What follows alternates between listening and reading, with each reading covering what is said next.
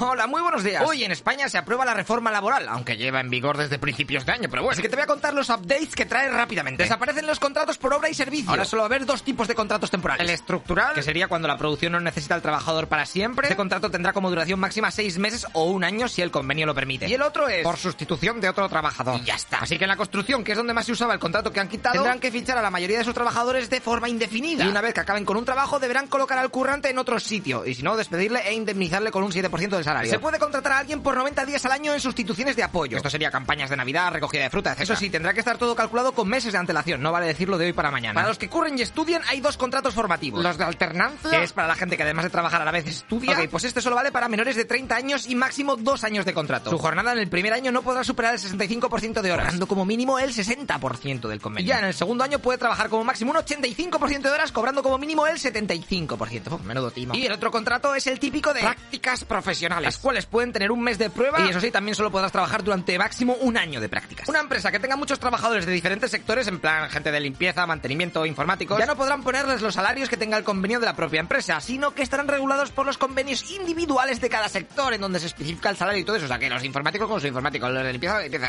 Cuando el convenio entre trabajadores y empresarios caduca y no se renovaba o aprobaba uno nuevo en 12 meses, la empresa podía hacer los cambios que quisiera a su bola. Vale, pues ahora lo han cambiado y cuando caduque seguirá valiendo el anterior convenio hasta que se apruebe uno nuevo, ¿vale? Ni 12 meses ni el Si curres con un contrato temporal 18 de 24 meses, da igual si son seguidos o no, en una misma empresa, no importa en diferentes puestos o lo que sea, si te van moviendo, pues pasas automáticamente a ser indefinido. También se han simplificado los trámites para pedir los ERTES y además se ha creado el mecanismo RED. En la práctica son unos nuevos ERTES para casos de catombe económica un poco más complicados de gestionar y que solo podrán ser activados si el ministro de Trabajo, Seguridad Social o Economía lo propone. Las multas a una empresa por tener a alguien contratado mal suben de 8.000 a 10.000 euros. Y si te hacen un contrato temporal de menos de 30 días tendrás un plus cuando te den de baja de 26 euros a la Seguridad Social. Eso sí, te tengo que decir que esta reforma laboral se ha aprobado por los pelos, ya que tanto a la derecha como a los socios de izquierda del gobierno no les termina de molar. Unos se quejan porque dicen que no es necesaria y los otros porque se queda muy corta. ¿Tú qué dices? Venga, tíos, hasta luego, lo que pizzas.